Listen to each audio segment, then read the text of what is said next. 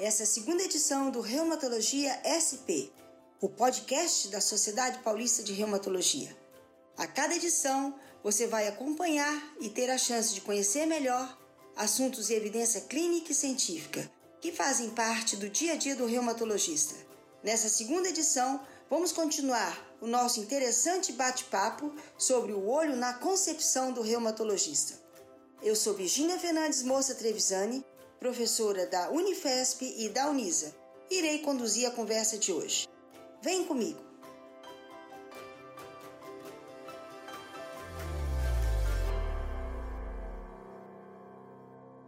No episódio anterior, que foi o nosso primeiro episódio, episódio de abertura, recebi a doutora Laura Caldas, do Departamento de Oftalmologia da Unifesp, para uma interessante conversa sobre as esclerites. Hoje, tenho a honra de conversar com a doutora Heloísa Nascimento, que também é do Departamento de Oftalmologia da Unifesp. A doutora Heloísa é atual chefe do setor de uveites e coordenadora clínica do IP, Instituto da Visão.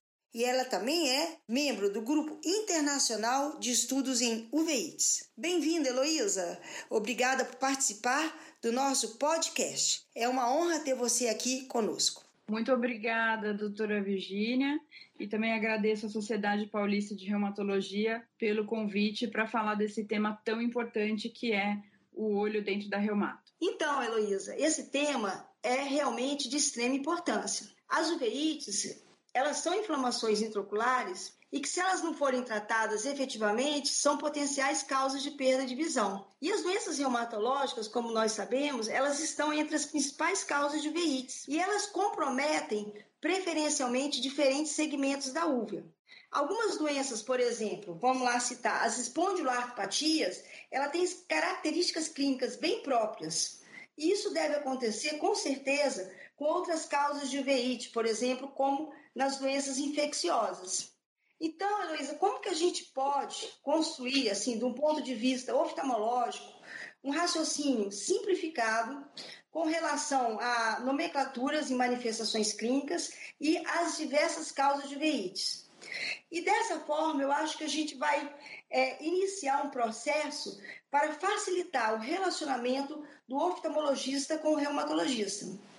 As uveites, assim como as alterações reumatológicas, elas têm podem ter várias características e várias causas diferentes, né?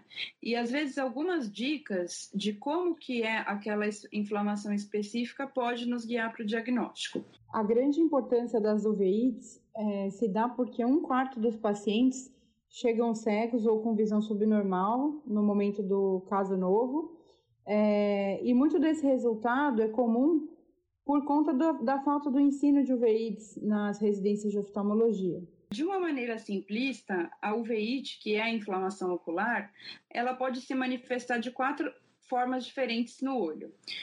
Quanto mais superficial, ela é uma uveíte anterior, que acomete primariamente a íris.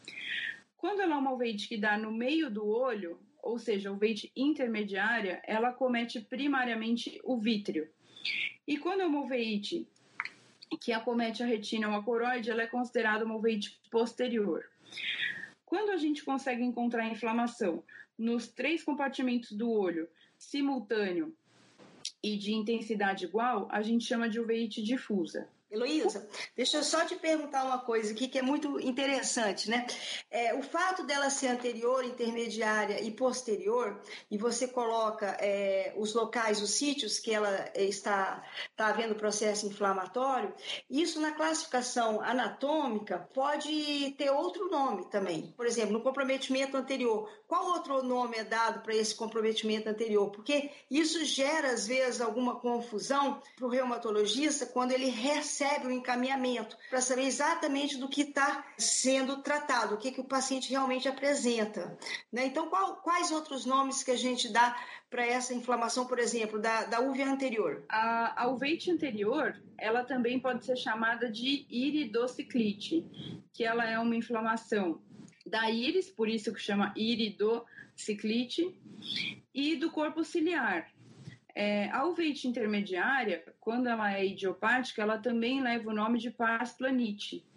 E a uveite posterior, ela pode ser é, pode ter um predomínio maior de retina, então a gente chama de retinite, ou quando é na coroide de coroidite. E quando envolve o nervo óptico, também são as neurites. É interessante isso que você colocou, porque assim, o que a gente aprende na realidade é que a retina, ela não é não é a úvea, né? é uma estrutura diferente. Mas eu acho que pela proximidade dela com a coroide, acaba tendo é, essa inflamação conjunta, né? Essa retinite, né? Quando o olho se desenvolve embriologicamente, né? A, a parte da retina e da coroide, eles têm origens embriológicas diferentes. Mas após, que, após a retina se desenvolver, ela fica colada na coroide. Então, ela fica exatamente acima. E a coroide, ela serve como suprimento vascular da retina. Então, tudo que vem sistêmico, ela vem pela coroide, mas ela acaba atingindo a retina retina. Então, um erro muito comum, né, que a gente vê em todos os livros de pediatria, de reumato, é falando corioretinite por toxoplasmose. Hoje a gente sabe que esse termo, esse termo está errado, porque a gente tem tomografia de coerência óptica que demonstra que a necrose causada pelo toxoplasma, ela é primeiro na retina e depois na coroide. Então, o termo adequado seria uma retino-coroidite. E a definição do tipo de uveíte ele é muito importante, porque é, uma uveíte intermediária, por exemplo, se ela é uma uveíte leve, com pequenos infiltrados no vítreo, ela pode ser um HTLV. Se ela é uma uveíte com infiltrados maiores, pode ser uma parsplanite. Ou se ela forma é, nódulos granulomatosos, pode ser uma tuberculose ou uma sarcoidose. Eu já recebi muito paciente com o veite posterior sendo tratado como um veite anterior. É, o inverso é muito verdadeiro, né? Então, paciente com veite posterior tratado apenas com colírio. Porque, assim, é, quando o veite é anterior, ela dá muito mais sintoma. Então, dor, olho vermelho. E quando a uveite é posterior, ela dá menos sintoma, porém ela atrapalha mais a visão. Então, é mais frequente a baixa de acuidade visual.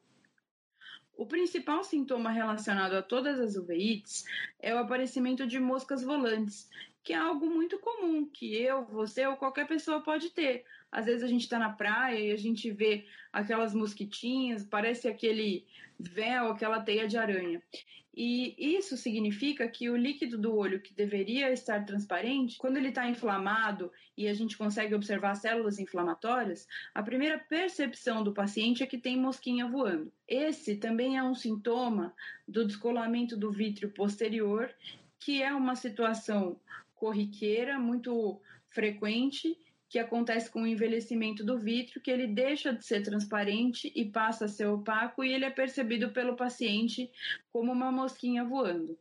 Então, se o paciente tiver esse sintoma, ele precisa ser encaminhado para um oftalmologista para diferenciação das causas das moscas volantes. Seria maravilhoso se nós tivéssemos todo esse tipo, esse tipo de informação que você está tá colocando nessa sua descrição, quando a gente recebesse né, o, o, o encaminhamento do, do, colega, oftalmologista, né? Porque às vezes vem uveíte, mas é o que você falou, será que é uma uveíte anterior, intermediária, posterior, é uma uveíte difusa?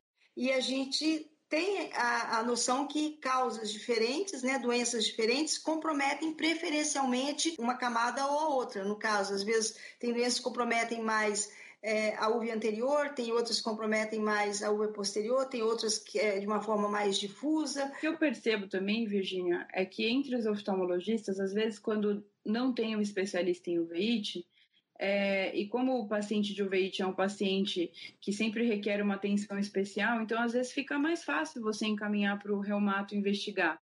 Quando, na verdade, metade das causas oculares elas são por infecções que estão relacionadas apenas com a uveíte. Então, por exemplo, é, um quarto dos pacientes com uveíte é, tem toxoplasmose ocular, que é a principal causa de uveíte posterior no Brasil e no mundo. Então, todo paciente que chega com quadro de uveíte posterior, ele precisa ter excluído o quadro de toxoplasmose. Crianças com toxoplasmose congênita também fazem situações muito graves do ponto de vista ocular. Então, é, a primeira coisa que o reumatologista deve fazer quando chegar um paciente com uveíte é excluir toxoplasmose, se for uma uveíte posterior, e sífilis e tuberculose em todas as outras causas. Que raramente os pacientes que têm vasculite de retina, eles apresentam uma vasculite sistêmica.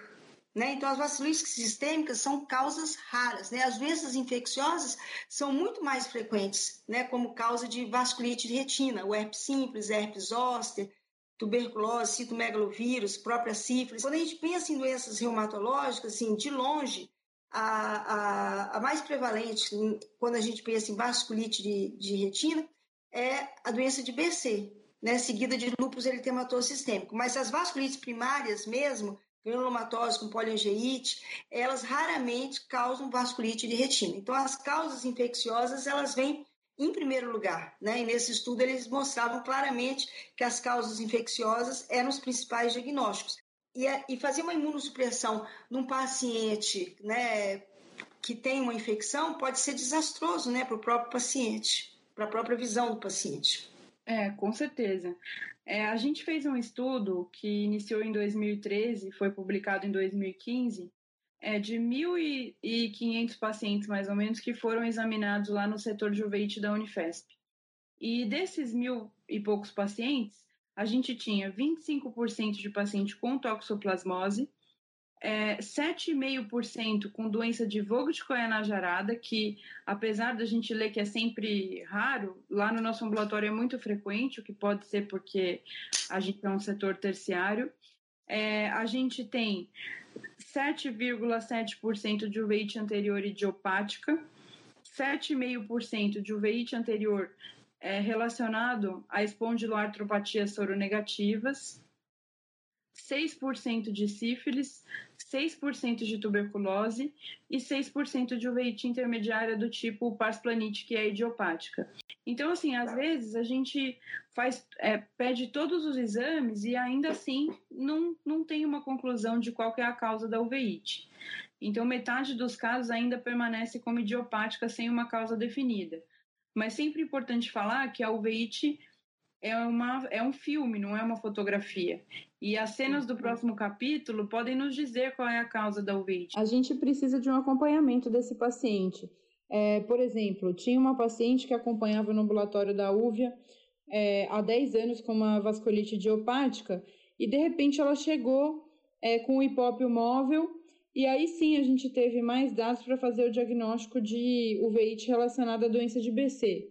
Então, ela tinha uma vasculite leve, é, sem repercussão. Então, o acompanhamento pode nos ajudar no diagnóstico final do paciente. Na reumatologia, a gente tem algumas situações que são especiais, como é, causadoras de, de uveíte, né, onde a, a uveíte ela está presente. Então, uma é as espondiloartropatias. Nesses casos, a gente pode ter a uveíte antecedendo né, as alterações articulares. Né? Eu vi agora um estudo recente que saiu no EULAR, né, 2020, que ele mostra que quando o paciente ele tem o, o início do quadro, os pacientes com uveíte associado ao HLA-B27, o início do quadro da uveíte antecedendo o quadro de comprometimento axial ou de comprometimento periférico, esse comprometimento axial e periférico ele tende a ser mais brando né? Ele tem que ser mais brando e às vezes até um assintomático para o próprio paciente. Quando eu, eu estudei é, o VEIT, na minha casuística eram 150 pacientes com o VEIT anterior aguda e eu separei os pacientes B27 positivo dos B27 negativo e, na realidade, tinha alguns pacientes ali que tinham veíte que, quando eu aprofundei na investigação, eles tinham envolvimento da sacrilíaca e da coluna. E eram teoricamente assintomáticos, eles não sabiam que tinham é, esse tipo de comprometimento. Tem uma coisa que me entristece muito é a artrite idiopática juvenil, porque a artrite é, idiopática juvenil, a uveíte, ela pode anteceder também em 20% dos casos. E aí, pelas próprias características de ser uma uveíte branca, uma uveíte é, assintomática, que não causa dor, é, quando a uveíte antecede o quadro articular, muitas vezes o diagnóstico só é realizado quando já existe a perda parcial ou total da visão. Então a criança ela não se queixa e começa a ter dificuldades na escola, né? Às vezes são crianças muito jovens que não conseguem transmitir e a mãe não percebe, os familiares não percebem e quando vão perceber por algum motivo já existe uma perda substancial da visão. Infelizmente, eu ainda tenho recebido muitos casos desses. Né? E também tenho recebido casos de artrite idiopática juvenil, né? ainda com comprometimento visual muito importante. Então, esse tipo de situação onde a uveíte pode preceder os demais sintomas da doença ou vir mesmo como um polo isolado da doença, eles às vezes complicam um pouco a vida do reumatologista e do oftalmologista também. É, falando especificamente dessas entidades, a espondiloartropatia soronegativa, ela geralmente está relacionada a uma uveíte anterior sinequiante. A sinéquia é quando a íris gruda no cristalino. E é uma complicação porque se ela obstrui o fluxo do moracoso, ela pode levar a aumento da pressão, que com o tempo pode causar glaucoma e levar à cegueira. Então, a espondiloartropatia soronegativa, ela geralmente é o adulto jovem é, que vem com olho vermelho, dolorido. Ele sempre tem um sintoma premonitório, às vezes é, 48 horas antes, ele sabe que vai dar uveíte. E ela é, em 80% dos casos, uma uveite unilateral aguda. Em 20% dos casos ela é bilateral. Mas uma característica muito importante da espondilite anquilosante no olho é que ela é alternante e assimétrica. Então, o que, que acontece? O paciente sempre vai com dor no olho direito. Aí passa seis meses super bem, sem nada. Aí ele volta no olho esquerdo. Aí passa mais seis meses olho direito. Aí passa dois anos olho direito. Então, assim, sempre tem um olho que é mais que o outro, mas ela é uma doença alternante. E às vezes ela pode ser tão leve em um dos olhos que ela pode ser considerada unilateral. Em 50% dos casos, quando a gente investiga as uveites anteriores agudas, a gente acha o B27 positivo e alterações do esqueleto axial. E esses casos, às vezes, eles têm uma história familiar positiva. Então, tem que cuidar durante a crise para não desenvolver as complicações relacionadas com o veite, é, que são principalmente a, a anterior, que leva a glaucoma, e o uso de corticoide associado a própria inflamação intraocular pode levar à catarata. Eu até falo para os alunos que é como se fosse a história natural da uveíte ter catarata, porque tanto a inflamação quanto o uso dos medicamentos para combater a inflamação levam à catarata. Então a gente tem um número tão importante quanto 30% dos pacientes com uveíte têm catarata e vão precisar operar.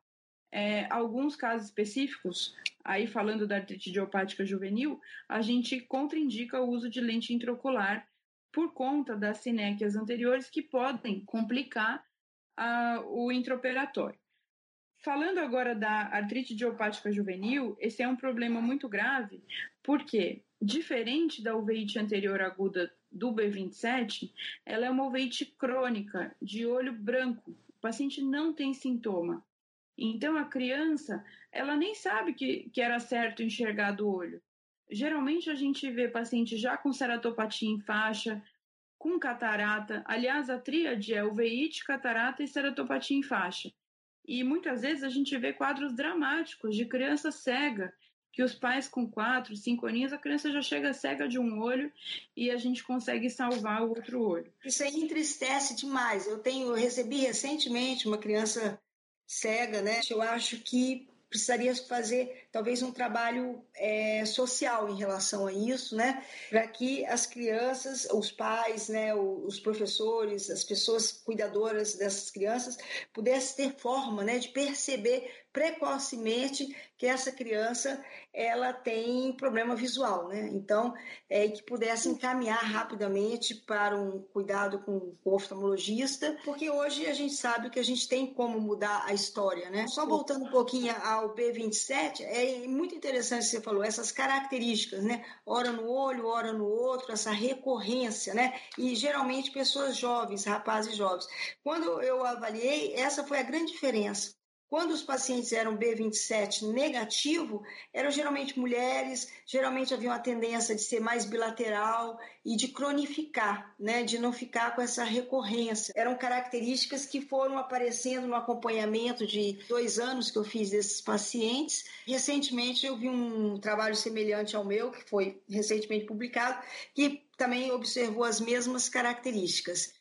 E isso que você colocou, que às vezes o paciente fica como uma uveíte idiopática, pela, se for pesquisar mesmo, é o que você colocou. É 40%, 50% você consegue detectar uma causa nessas uveites anteriores, né, idiopáticas.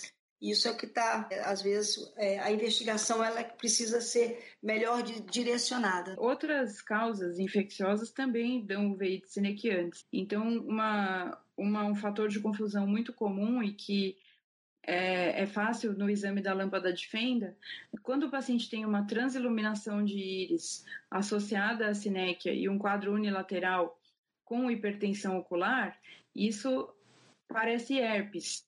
Geralmente, a espondiloartropatia soronegativa, ela dá pressão baixa durante as crises. Então, o paciente chega com a pressão intraocular baixa.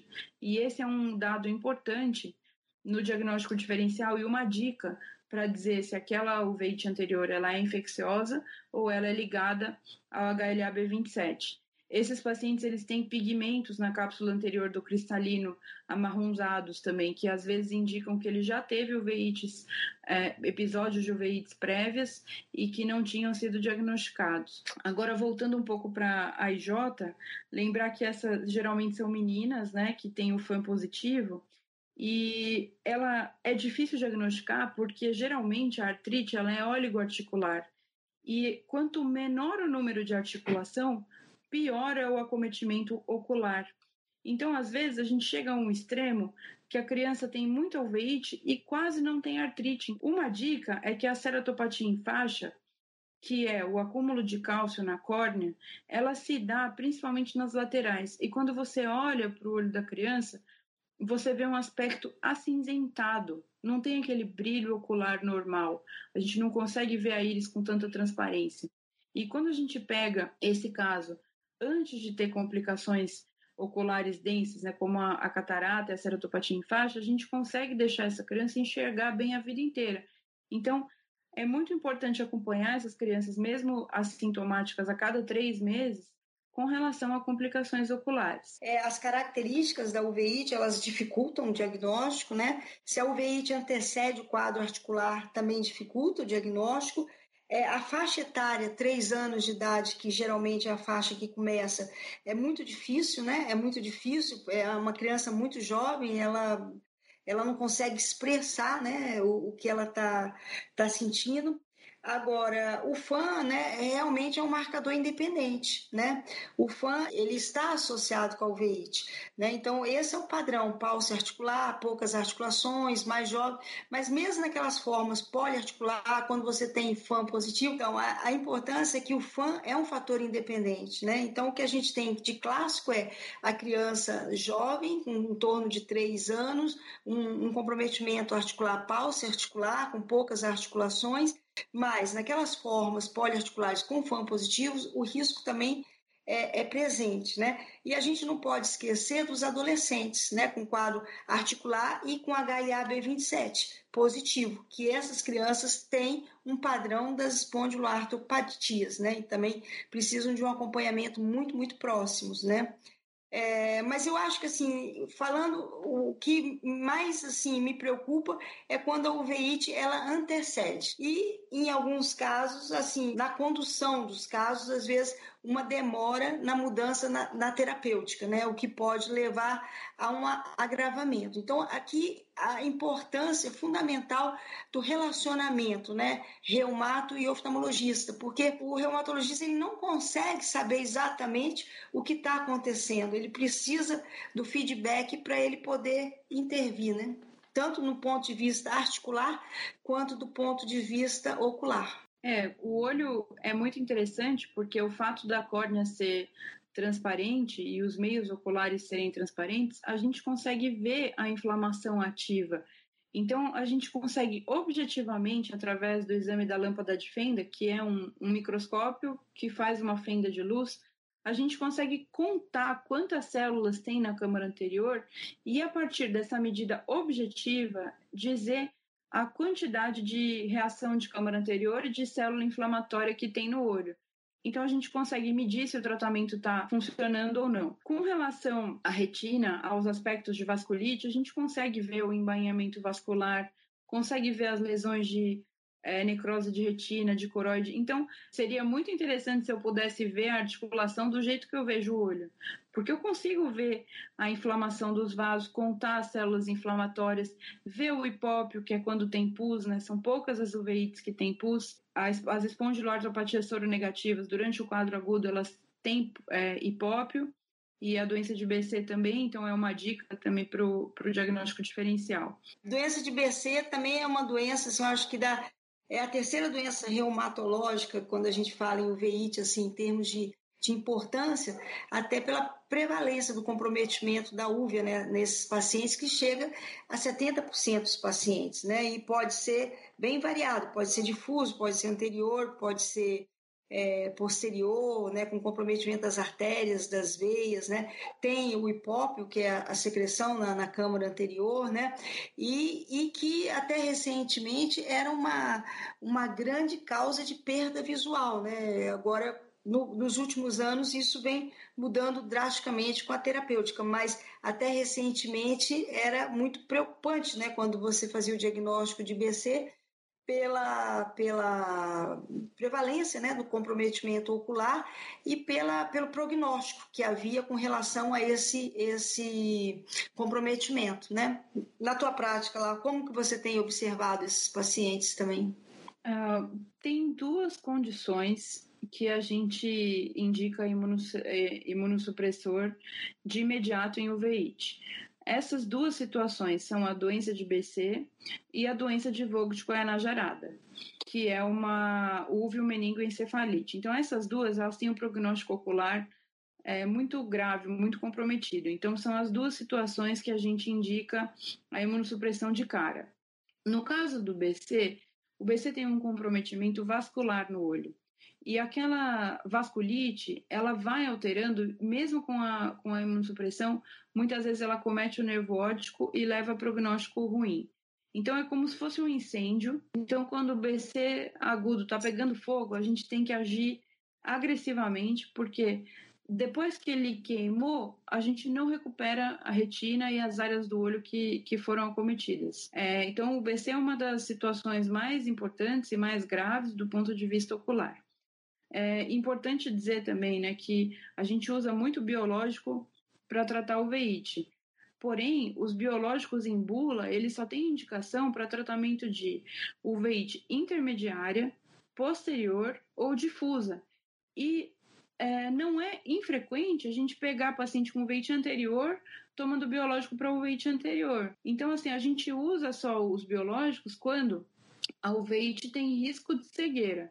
E esses casos são as uveites intermediárias, posteriores e difusas, e o BC é uma dessas situações. Sim, eu acho que no BC, é, até pelos últimos guidelines, é uma das indicações de você iniciar diretamente com o imunobiológico. Você já pode até pular a parte dos imunossupressores e já hoje você tem evidências muito fortes de ensaios clínicos controlados randomizados de uso de imunobiológicos e uma mudança no prognóstico. Né? A mudança no prognóstico foi foi muito grande, né, do que a gente acompanhou há 30 anos atrás e os pacientes atuais. Eu acho que os imunobiológicos na doença de BC fez uma diferença, principalmente com relação à parte visual. A gente observa isso. Agora, sim, das outras doenças é, reumatológicas, é muito menos frequente a gente ter a uveíte, né? Às vezes a gente vê no lúpus eritematoso sistêmico, mas em lúpus o comprometimento oftalmológico, de uma forma geral, acontece menos que 5% dos casos. E pode ser de diversas formas, inclusive com uveíte, né? Pode também ter vasculite, mas pode ter esclerite, pode ter conjuntivite, pode ter diversos tipos de comprometimento. A policondrite recidivante, que é uma das causas né, que pode acontecer qualquer tipo de comprometimento oftalmológico, mas é uma doença rara, né? E as vasculites, propriamente dita, poliangite granulomatose e a granulomatose eosinofílica com poliangeite. Né? E sempre uma doença que fica rodeando, né, que a gente não sabe em que grupo ela se encaixa direito, é uma doença granulomatosa, é a sarcoidose, né, que também é uma causa, né, de, de uveíte. Mas, assim, para o reumatologista, as três principais situações, eu acho que as quatro principais situações são a espondiloartropatia, a, a uveíte é, da infância, né, da artrite idiopática juvenil, as vasculites de, de, retina e a doença de BC. Eu acho que essas quatro são as principais quando a gente fala em uveíte. É, com certeza. Nos últimos cinco anos, a gente só teve dois casos de uveíte por lupus no ambulatório de uveíte da Unifesp. É diferente do BC, que a gente tem vários toda semana, né? A gente atende é, cerca de 200 pacientes com veite por semana. Então, o lúpus, ele só comete o olho quando ele está muito ruim, quando crianças com aquela nefrite, quando tá para morrer, não é tão frequente quanto o BC. Já a sarcoidose é uma situação que a gente vê, a sarcoidose pode dar qualquer inflamação ocular, anterior, intermediária ou posterior, é, e é frequente, mas é difícil fazer o diagnóstico, porque a, a biópsia no olho ela é tem, tem materiais muito pouca quantidade de, de material e muitas vezes é difícil a gente fazer um diagnóstico definitivo de sarcoidose. É, uma coisa a ser comentada importante é que a gente tem alguns casos de síndrome de Blau, que se, que se comporta como uma sarcoidose infantil e dá uma uveíte grave é, de tratamento muito difícil. Independente do que a gente faz, a criança tem atividade ocular e pode ter complicações sérias é, do ponto de vista ocular. É muito interessante. Agora, esse aspecto do lupus que você colocou, e também é a minha impressão, é, eu, não, eu, não, sei se você lembra de um caso que a gente chegou a discutir, né? Eu acho que você participou da apresentação. O paciente veio encaminhado com um diagnóstico de lupus, homem, né? E tinha umas lesões cutâneas e um quadro inflamatório ocular de, de retina muito grave, muito grave, que estava levando a perda da visão. E ele tinha alguma coisa periférica, como uma fraqueza, um certo formigamento, e foi feito um diagnóstico de lúpus eritematoso sistêmico, um outro colega fez o diagnóstico de lúpus eritematoso sistêmico, iniciado com hidroxicloroquina para ele, com corticóide em dose alta, e ele chegou para uma segunda avaliação. Realmente era um quadro muito estranho, assim, porque é, o lúpus, quando você vê o comprometimento oftalmológico, é aqueles casos mais graves, né? Existe até uma relação entre o comprometimento da, da retina e o comprometimento do sistema nervoso central. Então, são casos mais graves. Havia alguma coisa ali que não se encaixava, né? A expressão clínica que ele estava apresentando não preenchia, né, para um diagnóstico de lúpus, apesar se você forçasse, ele tinha um FAM positivo em títulos baixos, e aí uma nova biópsia da lesão veio um pseudolinfoma naquela lesão, e investigando as causas possíveis de pseudolinfoma, estava é, doença de Lyme. E aí eu fui ver os aspectos epidemiológicos, esse homem era, ele trabalhava numa fazenda em Minas Gerais, no sul de Minas, e, e andava muito a cavalo, e já tinha sido mordido por várias vezes por carrapatos. Fiz a sorologia dele, e a sorologia dele veio positiva para Lyme, títulos altos, e aí o tratamento dele foi mudado para antibiótico terapia prolongada e ele estabilizou o quadro oftalmológico, o que ficou de sequela ficou, mas pelo menos não houve mais a progressão da doença. Ele ficou com algumas sequelas neurológicas de membros inferiores, mas o quadro em si oftalmológico ele estabilizou. É muito importante, né? Porque assim, os últimos casos que me encaminharam como lupus, é, a maioria era sífilis. A uveíte por sífilis, muitas vezes, ela vem com VDRL negativo. Então, a gente precisa pedir o teste treponêmico e o teste não treponêmico para fazer o diagnóstico. É, e a maioria das vezes que vem como lupus tem uma outra causa é, infecciosa por detrás. Outra coisa importante que você falou da poliangite com granulomatose, essa é uma das poucas causas de esclerite necrosante e ela evolui muito rápido. Eu considero uma urgência em uveíte, assim, a gente tem que tratar muito rápido, o paciente fica cego e morre em pouco tempo. A uveíte ela é muito relacionada à qualidade de vida, né? Que às vezes você controla a parte reumatológica, mas se, se o indivíduo fica sem enxergar, ele fica muito triste, muito depressivo. Quando tem a uveíte, a gente tem que tratar agressivamente para diminuir o risco de, de perda visual. Perfeito. Agora, uma, uma situação que me aconteceu até com uma familiar, né, uma tia, é, do meu esposo, que foi uma situação, uma uveíte refratária, que já estava sendo tratado pelo colega oftalmologista, uma uveíte posterior refratária, e veio para indicação de imunossupressão, porque não estava conseguindo um resultado com corticoide, com uma corticoterapia, não estava é, conseguindo um resultado adequado. E, e, aí eu passei a reinvestigar essa paciente e, e nada eu encontrei é, de doenças infecciosas, de doenças reumatológicas, ela já era idosa. E eu falei, vou, vou começar com imunossupressor, uma azatioprina, duas vezes por dia, 100 miligramas, para ver se existe uma resposta, porque tem risco de, de perda visual.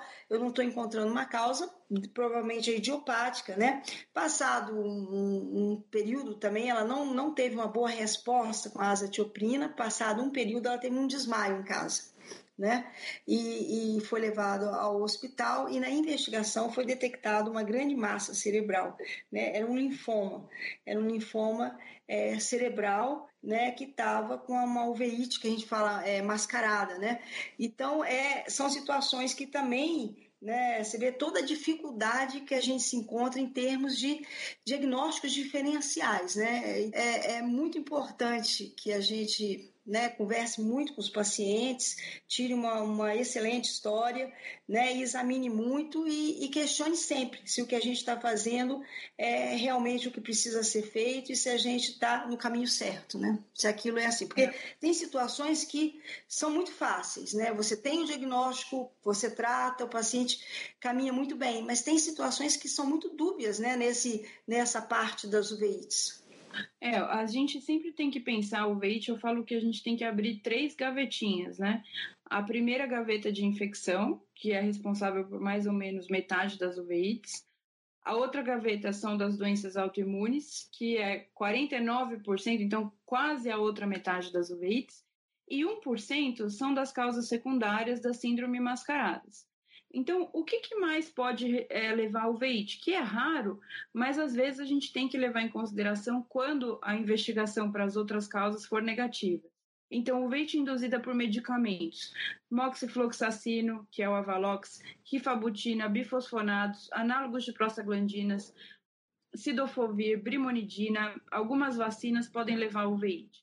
Além disso, trauma ocular, metástases, tumores primários como linfoma, e leucemia, alguns casos de endoftalmite endógena. Em criança, muito importante, retinoblastoma pode se manifestar como uma uveíte, xantogranuloma juvenil, uveites é, é, estimuladas pelo cristalino e também tatuagem, que apesar de ser incomum, às vezes pode levar ao uveíte. E lembrar que os pacientes com uveíte, existe uma associação positiva entre o tabagismo e a uveíte. A gente sempre tem que pensar dessas três formas: infecção, doença autoimune e síndromes mascaradas. Perfeito, Luísa. Eu acho que acabei de ver um trabalho que saiu agora no Eulado 2020 sobre o tabagismo e fator de risco. Né? Realmente, na, nas espondiloarcopartias, esse, esse trabalho foi feito em pacientes HLA-B27 com espondiloarcopartias e o tabagismo é um fator independente para a recorrência da uveíte. É muito importante que a gente pense né, nessas gavetas e que a gente possa é, realmente investigar é, de uma maneira mais né, profunda, porque às vezes a causa está muito próxima. Né? Em medicamentos, né, por exemplo, às vezes você tem um paciente tomando é, o etanercept né, para o tratamento da espondiloartropatia, e o etanercept, ele, é, os pacientes respondem muito bem né, do ponto de vista articular, mas existem os relatos do aparecimento da uveíte pelo etanercept. Aí você pode ter um problema não relacionado à doença e sim aos medicamentos. Às vezes, nas mulheres com uma faixa etária mais alta, que usam os bifosfonatos, principalmente aqueles bifosfonatos endovenosos, como o ácido lendrônico, também existe a descrição do aparecimento. E agora, para o tratamento do câncer, né?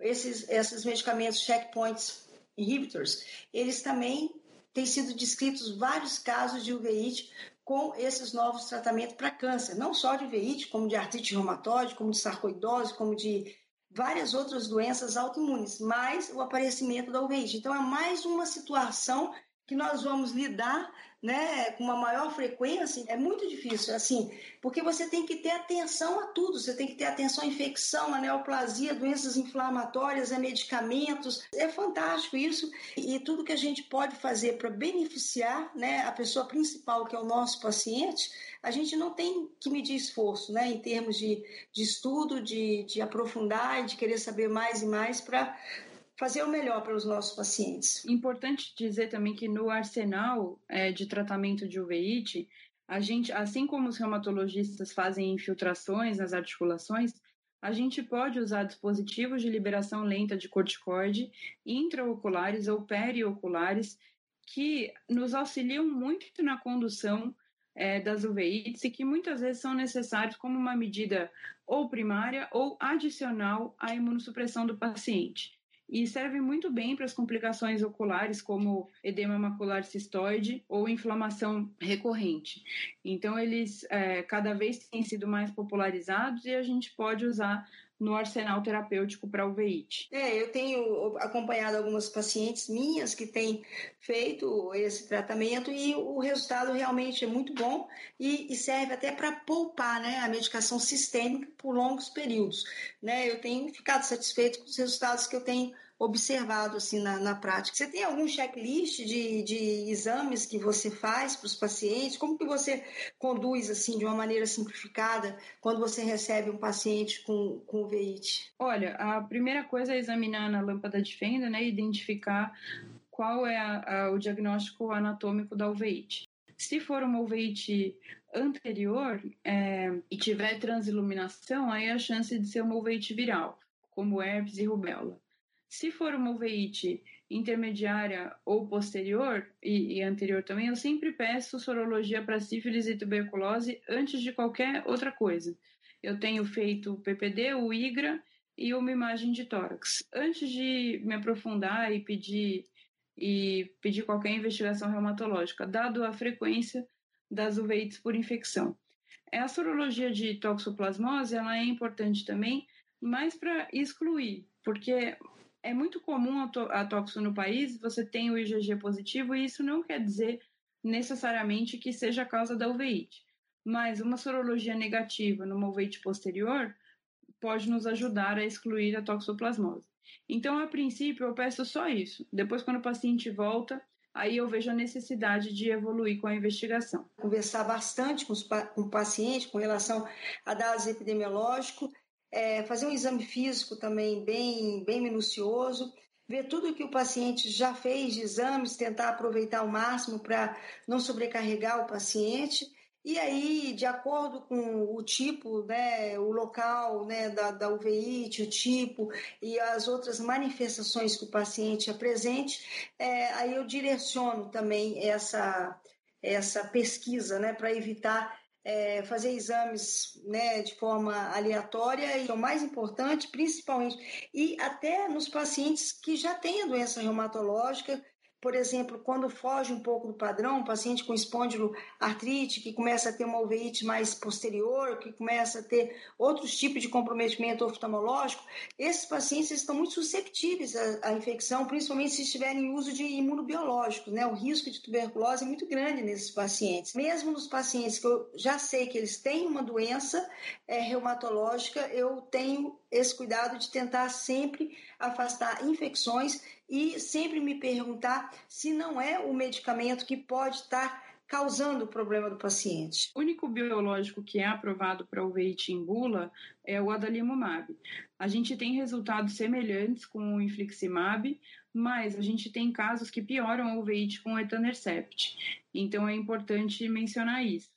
Agora, é, para terminar, eu acho que assim, a uveíte, a gente tem que sempre colocar o paciente em primeiro lugar, porque ele já, ele já passou por vários especialistas em oftalmo, ele está cansado de não saber o diagnóstico, e a uveíte é uma lição de humildade, porque a gente vê o paciente ficar cego na nossa mão e às vezes melhorar e não eu falo que a gente nunca pode ser médico do dia seguinte, porque às vezes o quadro que você viu num dia passa uma semana ele está totalmente melhor. Então a documentação do caso e o acompanhamento de perto é fundamental para a gente combater esse número de cegueira por uveíte que é muito alto, é, é muito ruim, um quarto dos pacientes cegos ou com visão subnormal já na entrada do nosso serviço. E a relação com o reumatologista é de fundamental importância para a gente ajudar nessa causa de cegueira prevenível e reversível que é a uveíte. Eu só queria acrescentar uma coisinha. Foi, foi realizado um estudo agora, Heloísa, comparando infliximab, etanercept, secukinumab, adalimumab, né, na, na recorrência, nos flares de paciente com espondiloartopatias. E o etanercept e o secukinumab não conseguiram, não foram efetivos em prevenir flare em espondiloartopatia. Então, são medicamentos que são muito bons para a parte articular, mas que para pacientes que têm uveíte, né, como manifestação, eles não devem, né, eles não têm o efeito que tem o adalimumab e o infliximab. Eu acho que esses dois, né, e a, as maiores evidências que a gente tem realmente para o adalimumab. Agora, recente, nesse é, último congresso, eles apresentaram dois trabalhos do certolizumab para espondiloartropatia com uma redução de 80% nos flares. Então, parece que também o certolizumab possa ter um efeito protetor também na prevenção dos flares. Quando o paciente tem só o veite, só o veite, não tem outras manifestações, é, eu, eu, geralmente eu inicio o tratamento para eles com sulfasalazina, né, que tem alguma evidência de ensaios clínicos, e o metrotexate. Né, só em casos que eventualmente a, a resposta não aconteça que existe uma recorrência muito grande, que complicações é que a gente passa para os imunobiológicos. Mas a resposta, em geral, é boa com o metrotexate e com a sulfasalazina, quando eles têm só a uveíte, sem o quadro articular. Muito interessante. Eu acho que, assim, a grande dificuldade que eu sinto como reumatologista, né, que eu acho que eu, não tanto, porque o meu contato é muito próximo, os oftalmologistas, de uma forma geral, e quando às vezes eu estou frente de um paciente, muitas vezes eu ligo, olha, eu estou com um paciente, o que, que você achou? Qual é a inflamação? Olha, ele está sendo medicado, o que, que você está observando? Houve melhora, não houve? Até para eu poder conduzir, né? Porque vocês, na realidade, vocês têm uma propedêutica, né? É, oftalmológica e que a gente depende disso, né? Para saber como conduzir. E eu acho que essa é a grande dificuldade. É prescrever, às vezes, medicações para condições que ele não consegue, que ele não tem parâmetros de avaliação. Né? Então, ele pode perguntar para o paciente se a visão está melhor, ele pode olhar se o olho está mais branco, ele pode observar se a dor melhorou, mas só o oftalmologista tem capacidade de dizer né, se está melhor, se não está melhor, o quanto está melhor, né, para que a gente possa dar o próximo passo. Né? Então, essa relação oftalmo e reumato é fundamental para a saúde ocular dos nossos pacientes. Com certeza, doutora Virginia, e eu agradeço toda a ajuda que, que você sempre me deu. E sempre importante o, o oftalmologista dar uma, mandar uma cartinha para o reumato e vice-versa, sobre a atividade ocular para que o reumato possa se basear nisso para aumentar ou diminuir os medicamentos. Ó, Heloísa, só tenho a agradecer a sua participação. A Heloísa é da Unifesp, ela é a, a chefe, é responsável pelo setor de Uber. Conheço a Heloísa há muitos anos, né? E, e eu conheço todo o seu trabalho, toda a sua dedicação né, tudo que você faz né, para manter a saúde ocular dos pacientes. Né? A gente vê que você trabalha com amor e eu acho que isso faz toda a diferença. Eu só tenho a agradecer a sua presença e a pessoa que você é. Muito obrigada, viu? Doutora Virginia, a, a uveíte faz parte da minha vida, né? Porque o meu pai ficou cego 13 anos na infância por conta de uveíte e depois ele conseguiu reverter essa situação é, mas eu sempre quis ajudar pacientes com VIH, essa é a minha grande missão de vida, é ensinar e aprender a cada dia e poder melhorar esse cenário aqui no Brasil. Muito obrigado, agradeço a todos os reumatologistas que aguentaram até aqui e eu, tô, eu estou à disposição para qualquer outro esclarecimento adicional. Obrigada. Bom, essa foi a segunda edição do podcast Reumatologia SP, da Sociedade Paulista de Reumatologia. Siga a gente no Facebook, no Instagram e no Twitter, sempre com a identidade Reumatologia SP. Se você gostou e se o que conversamos aqui agregou algum valor às suas perspectivas clínicas sobre as quais você atua, fica a nossa sugestão para que você compartilhe com seus amigos. No nosso próximo episódio, a doutora Daniele Andrade irá conduzir a conversa, que será sobre a Síndrome do Anticorpo Antifosfolipídio, a SAF. Nosso muito, muito obrigado a todos e até a próxima!